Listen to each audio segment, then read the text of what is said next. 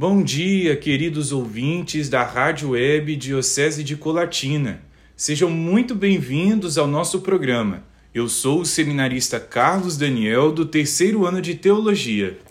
Bom dia, eu sou o seminarista Rian, do primeiro ano de Filosofia. Saúdo a todos os ouvintes da Rádio Web Diocese de Colatina e a você também que nos acompanha pela Rádio PRL de Linhares, pela Rádio Vox e pelas plataformas digitais.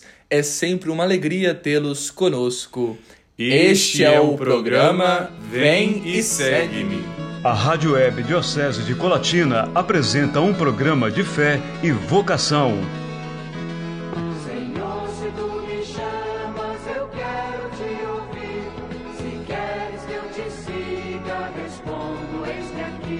Programa Vem e Segue-me com os seminaristas da Diocese de Colatina, Seminário Maria, Mãe da Igreja. Senhor, se tu me chamas, eu quero te ouvir. Se queres que eu te siga, respondo, eis-me No programa de hoje, vamos refletir sobre o tempo da Quaresma, abordando alguns fundamentos teológicos e espirituais deste tempo e algumas orientações litúrgicas para bem celebrá-lo. No dia 22 de fevereiro, celebramos a Quarta-feira de Cinzas, data que marca o início deste tempo. Quaresma vem do termo quadragésima, que significa 40 dias. Ela começa na Quarta-feira de Cinzas, como eu disse, e termina na tarde da Quinta-feira Santa, antes da missa da Ceia do Senhor. A proposta é ajudá-los a mergulhar no contexto profundo da Quaresma, tendo em vista que esse tempo é um dos mais fortes do calendário litúrgico. Mas por que? O que há de especial neste período? Pois bem, Rian, como você disse, iniciamos o período quaresmal, tempo propício para a conversão. A misericórdia e a miséria são realidades que perpassam nossa própria história e andam juntas. Deus invade o peregrinar humano com a sua misericórdia. Assim, a quaresma é tempo de reestruturação e recuperação das virtudes que foram atingidas por nossas inconstâncias e fragilidades. É tempo de reencontro forte com o Pai do céu, por vezes tornado frio por nossas molezas e apatias.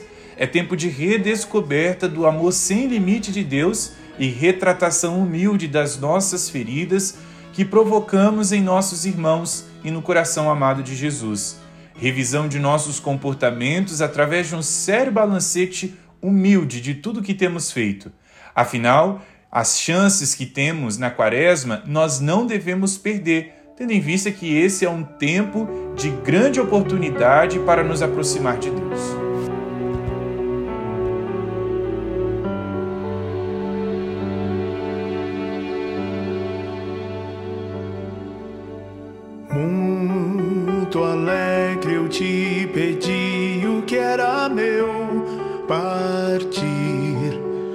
Sonho tão normal. Dissipei meus bens e o coração também. No fim, meu mundo era irreal. Confiei no teu amor e voltei. Sim, aqui é meu lugar.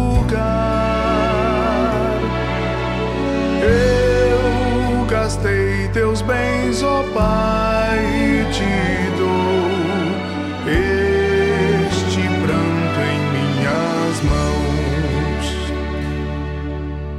Mil amigos conheci, disseram adeus. Caiu a solidão em mim. Um patrão cruel levou-me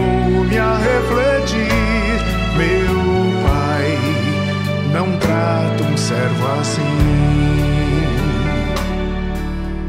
Confiei no teu amor e voltei. Sim, aqui é meu.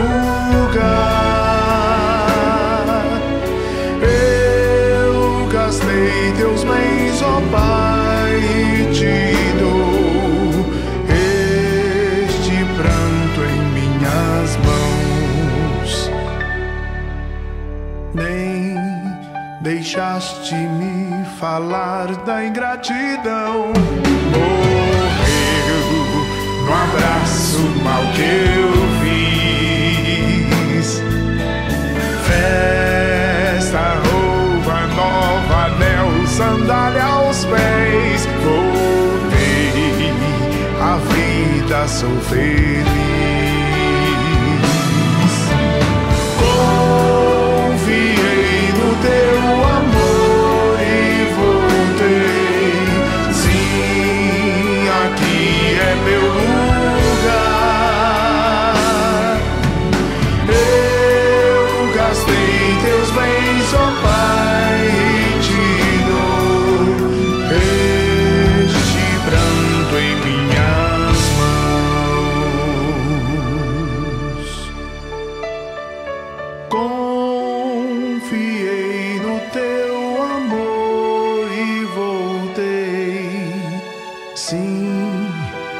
aqui é meu lugar.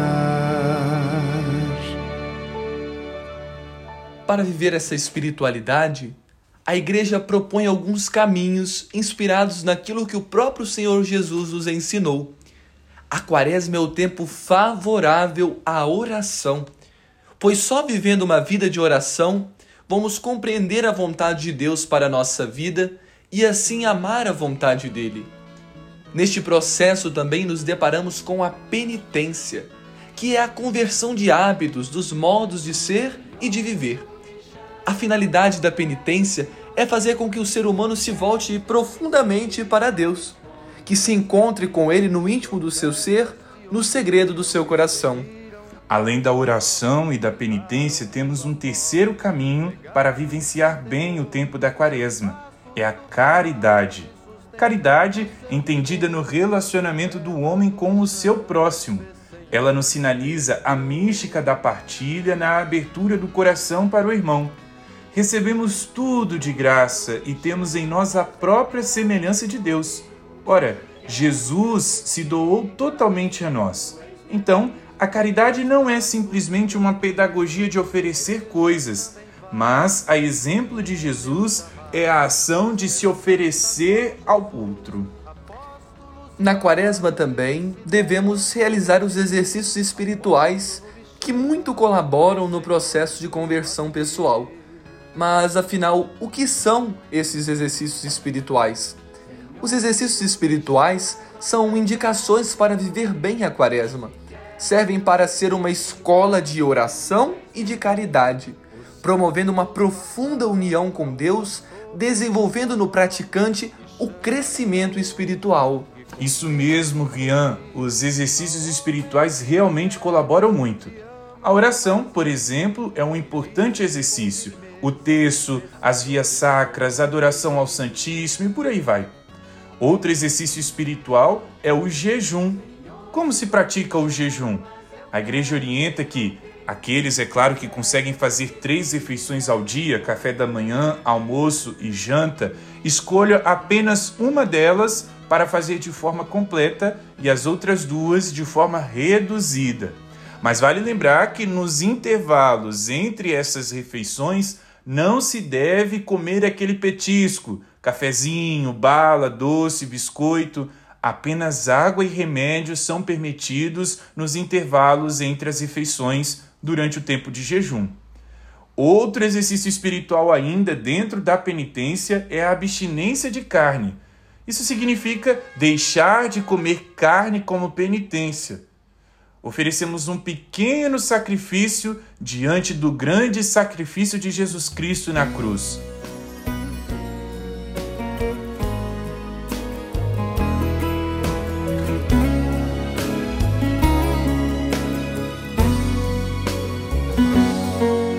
Eu pensei que podia viver por mim mesmo. Eu pensei que as coisas do mundo não iriam me derrubar. O orgulho tomou conta do meu ser. E o pecado devastou o meu viver. Fui embora, disse ao pai: dá-me o que é meu, da minha parte que me cabe da herança. Fui pro mundo, gastei tudo, me restou só o pecado. E hoje sei que nada é meu, tudo é do Pai.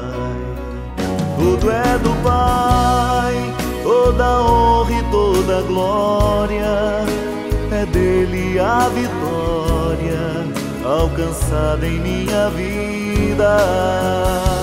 Tudo é do Pai, se sou fraco e pecador, bem mais forte é o meu Senhor que me cura por amor. Tudo é do Pai, toda honra e toda glória é dele a vitória alcançada em minha vida. Tudo é do Pai, se sou fraco e pecador, bem mais forte é o meu Senhor que me cura por amor. Eu pensei que podia viver por mim mesmo. Eu pensei que as coisas do mundo não iriam me derrubar. O orgulho tomou conta do meu ser.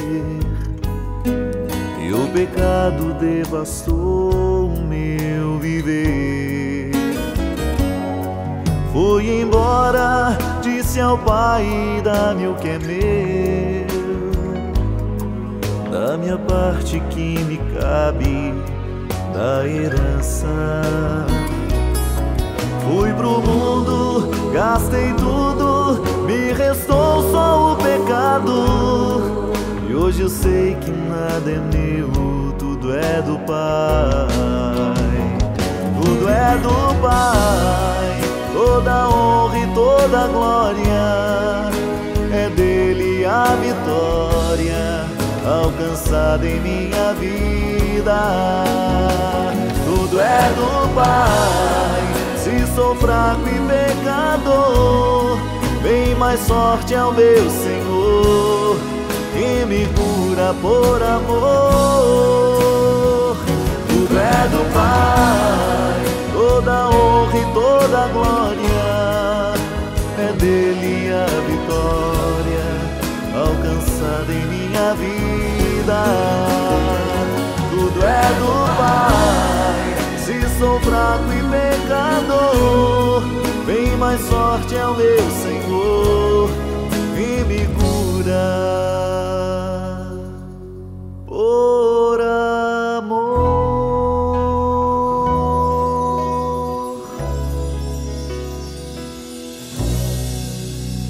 Acabamos de ouvir a música cantada pelo Padre Fábio de Melo, Tudo é do Pai.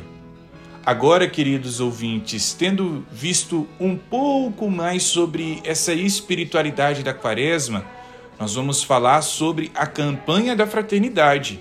A campanha da fraternidade é o modo brasileiro de celebrar a Quaresma. Ela não esgota a Quaresma, mas nos mostra, a partir de uma situação bem específica, o que o pecado pode fazer quando não o enfrentamos. Por isso, queremos acolher com muito carinho a nossa convidada, Louise Dalcol, da paróquia Nossa Senhora da Conceição de Linhares. Ela que atua como advogada e participou da capacitação da campanha da Fraternidade 2023. Seja muito bem-vinda, Louise. O que você destacaria da campanha da Fraternidade deste ano? Qual a importância deste tema para a nossa igreja? Bom dia, Carlos Daniel. Bom dia, Rian. Bom dia aos ouvintes do programa Vem e Segue-me. Bom, primeiramente eu gostaria de agradecer pelo convite a participar desse programa para a gente conversar sobre a campanha da Fraternidade de 2023. Num primeiro ponto, no primeiro momento, eu- o que eu destacaria sobre a campanha da Fraternidade que me chamou a atenção foi que é a terceira vez que a campanha trata do assunto fome. Inclusive, o tema da campanha desse ano é Fraternidade e Fome, e o lema é Dai-lhes vós mesmos de comer. Então, por ser a terceira vez, o que a gente consegue observar? É um tema que não se esgota, infelizmente. Porém, por isso mesmo, a campanha nos chama a voltar o nosso olhar para essa realidade e que a gente consiga, ainda que na nossa esfera pessoal, mudar alguma coisa ao nosso redor. E qual a importância desse tema? A importância do tema da fome a gente consegue perceber ao simplesmente entender os números no Brasil.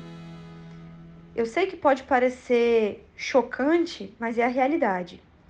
Hoje, mais da metade da população brasileira, precisamente 58% da população brasileira, vive em algum nível de insegurança alimentar, ou seja, sem saber o que vai consumir, talvez naquele dia, na próxima semana. Isso é muito grave. Em números absolutos, a gente está falando de 125 milhões de brasileiros. Por isso mesmo, a importância da campanha da Fraternidade 2023 voltar a falar da fome, especialmente após a pandemia, porque a pandemia aumentou os números da fome e que eles se tornam alarmantes. Por isso, a nossa necessidade de voltar o olhar para a questão da fome. E com base nisso, quais indicações nós podemos fazer para as nossas pastorais, para os nossos movimentos, para as nossas comunidades, ou seja, o que nós podemos fazer? Na verdade, a campanha nos convida a agir em três níveis. O primeiro nível de proposta que a campanha traz para nós são as propostas de ação pessoal. O que eu, como indivíduo, posso fazer diante dessa realidade da fome?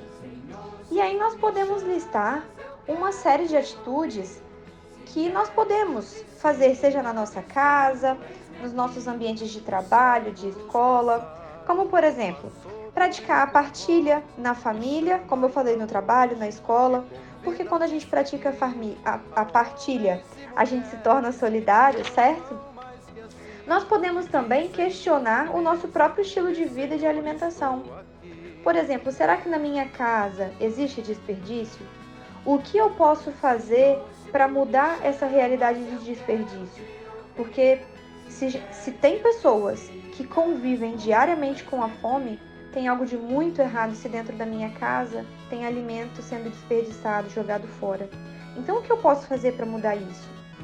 Nós podemos também colaborar com as campanhas de arrecadação de alimentos, sejam as campanhas de alguma entidade, da própria igreja, às vezes promovidas pelos órgãos públicos. Nós podemos também praticar o voluntariado, independente, ah, porque muitas vezes a gente espera por uma ação da igreja ou uma ação do governo, mas nós, enquanto cidadãos, pessoas, indivíduos, podemos fazer algo. Nós podemos também preparar uma refeição saudável, por, por exemplo, num domingo, e convidar uma família carente para partilhar daquela refeição, ou se não tem como convidar, oferecer para uma família, correto? E uma boa, uma boa sugestão é fazer isso no domingo de Páscoa. Quem sabe adotar né, uma família e oferecer essa refeição de domingo de Páscoa para uma família carente. E nós somos chamados também a agir enquanto comunidade. Porque aqui antes eu trouxe propostas para a gente como indivíduo. Mas e como comunidade? O que, que nós podemos fazer? Nós podemos fomentar aí, né, chamar os, os, os membros da comunidade para fazerem um levantamento das pessoas e das famílias da nossa comunidade que passam fome ou alguma outra necessidade. Porque muitas vezes a gente não sabe quais são essas famílias dentro da nossa própria comunidade. Muitas vezes pode ser que a gente conheça pessoas que estão passando por uma situação de fome, mas a gente sequer faz ideia. Essa pessoa pode ter vergonha de pedir ajuda, enfim, nós não sabemos a realidade do outro. Então, buscar fazer um levantamento nós podemos também promover rodas de conversa com pessoas que, quem sabe, já experimentaram na própria pele o que é passar por esse flagelo da fome. Promover seminários de partilha daquilo que já está sendo feito, o que pode vir a ser feito, quem sabe inspirar novas ações transformadoras dentro das, dentro das nossas comunidades. Uma boa proposta também é desenvolver no final das celebrações ações que gerem renda, que gerem trabalho cooperado, às vezes de uma cooperativa, às vezes aquele trabalho que vem de uma, uma pequena feira de produção agroecológica, ou então aquelas quermesses que a gente vê no final de missa, final de celebração, onde as pessoas levam algo para vender e aí então ajudar, né, dar a oportunidade para que pessoas, famílias carentes, que consigam produzir algum alimento, vendam ali, talvez não só alimento, artesanato, enfim. Nós podemos também motivar os fiéis da igreja, os nossos, as, as, as nossas comunidades, a participarem de conselhos, sejam conselhos de direitos humanos, direitos da criança do adolescente, da juventude, relacionados à saúde, enfim, existe uma, uma centena aí de conselhos e que nós podemos participar desses conselhos enquanto comunidade. E também manter abertas as portas das nossas igrejas para acolher de imediato essas pessoas que estão passando ali por uma situação urgente. Mas não só para remediar, digamos assim, aquela situação urgente, mas a gente pode verificar se nas nossas comunidades existe um cuidado sistemático dos pobres e necessitados. Ou seja, existe alguma ação na minha comunidade que está ali sempre ajudando as pessoas que mais necessitam? E ter o terceiro nível de ação que nós podemos tomar diante dessa campanha da fraternidade seriam ações sociopolíticas em que sentido? Em o que eu, enquanto cidadão, posso fazer, exigir do Estado, do governo municipal, do governo estadual, governo federal? O que que esses, o que que os entes públicos têm feito para combater a fome, no sentido de erradicar a fome? E aí nós podemos realizar e fomentar, no caso, pesquisas que levem à produção e comercialização de alimentos sadios, mais baratos, para que eles estejam disponíveis né, para a mesa do pobre. Fiscalizar a aplicação do orçamento público, especialmente quando são ações de cunho social. Como será que esse dinheiro está sendo aplicado? Será que ele de fato está sendo aplicado nessas ações sociais? Nós podemos também fiscalizar, pedir que os governos, seja municipal, estadual, federal, estimulem o pequeno produtor, o pequeno comércio, porque com pequenos produtores, pequeno comércio, as pessoas vão tendo oportunidades e assim a gente vai combatendo a fome, pouco a pouco. Cobrar também que os governos invistam na, na alimentação escolar, porque muitas vezes a alimentação escolar é a única refeição saudável que muitas crianças têm. Então, cobrar que essas alimentações, que o, o, alimento, o cardápio que é oferecido nessas escolas, seja um cardápio nutritivo, saudável. E essas são, na verdade, algumas sugestões diante de várias possibilidades, várias ações que nós podemos ter diante dessa campanha, no sentido de erradicar a fome. Eu agradeço mais uma vez a participação, o convite e estou aberta. Quem quiser aí me procurar para a gente conversar, refletir um pouco mais sobre a campanha da fraternidade, estou aqui. Muito obrigada e que a gente se abra cada vez mais para a solidariedade, para a fraternidade como cristãos, assim como Jesus nos ensinou. Muito obrigado, Luíse, por ter partilhado conosco estas sábias palavras que nos ajudarão muito na vivência da campanha da fraternidade. É muito bom saber que esta capacitação colaborou na formação sua e de várias lideranças de nossa Diocese. Que a campanha da fraternidade sobre a fome possa fazer surgir em nossas comunidades muitos projetos que sensibilize o combate a esse estigma da nossa sociedade. Bem, agora, como costume, nós vamos fazer o que, Rian? Vamos dar os avisos do nosso seminário, da nossa diocese. Então solta a vinheta das notícias. Programa Vem e Segue-me. Acompanhe agora as notícias do Seminário Maria, Mãe da Igreja. agora nós vamos falar de um assunto que gera muita alegria no povo de Deus, que são as ordenações. E em nossa diocese essa alegria é dupla. Realmente, Rian, essa alegria é enorme, tanto para nossa diocese quanto para o nosso seminário. Pois é, Carlos, nós estamos muito felizes e ainda mais serão duas ordenações presbiterais neste ano. No dia 25 de março, às 17 horas, na Catedral de Colatina, será a vez do diácono David José Langas Lopes ser ordenado padre pela imposição das mãos de nosso bispo diocesano Dom Lauro e pela oração da igreja. E no dia 6 de maio, às 17 horas, na igreja matriz da paróquia Nossa Senhora da Conceição, será a vez do diácono Hans Miller Nunes Gonçalves ser ordenado padre. Que bacana, Rian. Olha só, o seminarista Guinildo Andrade Marim também está avançando no processo formativo. Ele terminou no final do ano passado seus estudos teológicos e agora fará estágio pastoral num tempo de síntese na paróquia Coração Eucarístico de Jesus, que fica em Guaraná de Aracruz.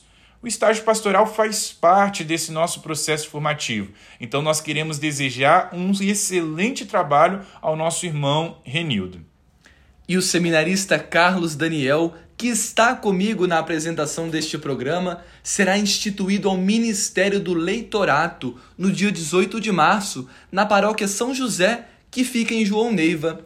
Carlos, explica um pouquinho pra gente do que se trata essa instituição. Ó, Rian, primeiro eu quero convidar todo mundo que está nos escutando para participar desse momento comigo no dia 18 de março, às 19 horas, lá em João Neiva. É claro, aqueles que puderem estar presentes, mas os que não puderem que participem comigo através da oração. Bem, o ministério do leitorato ou o ministério de leitor é o momento em que a igreja confia ao candidato ao sacerdócio a missão de proclamar as leituras nas assembleias litúrgicas. Que alegria, meu irmão. Nós ficamos muito felizes por esse avanço em seu processo formativo. Conte com nossas orações. Obrigado, Rian, de coração. Eu conto mesmo com a oração de cada um de vocês. Mas olha só, nós chegamos ao final do nosso programa. Então nós queremos também agradecer a todos pela audiência. Nós nos encontraremos novamente no dia 18 de março. Até lá. Obrigado, querido ouvinte, pela participação. Desejo a todos uma santa e abençoada quaresma. Fique com Deus. Você acompanhou o programa Vem e Segue-me, uma produção dos seminaristas da Diocese de Colatina, Seminário Maria, Mãe da Igreja.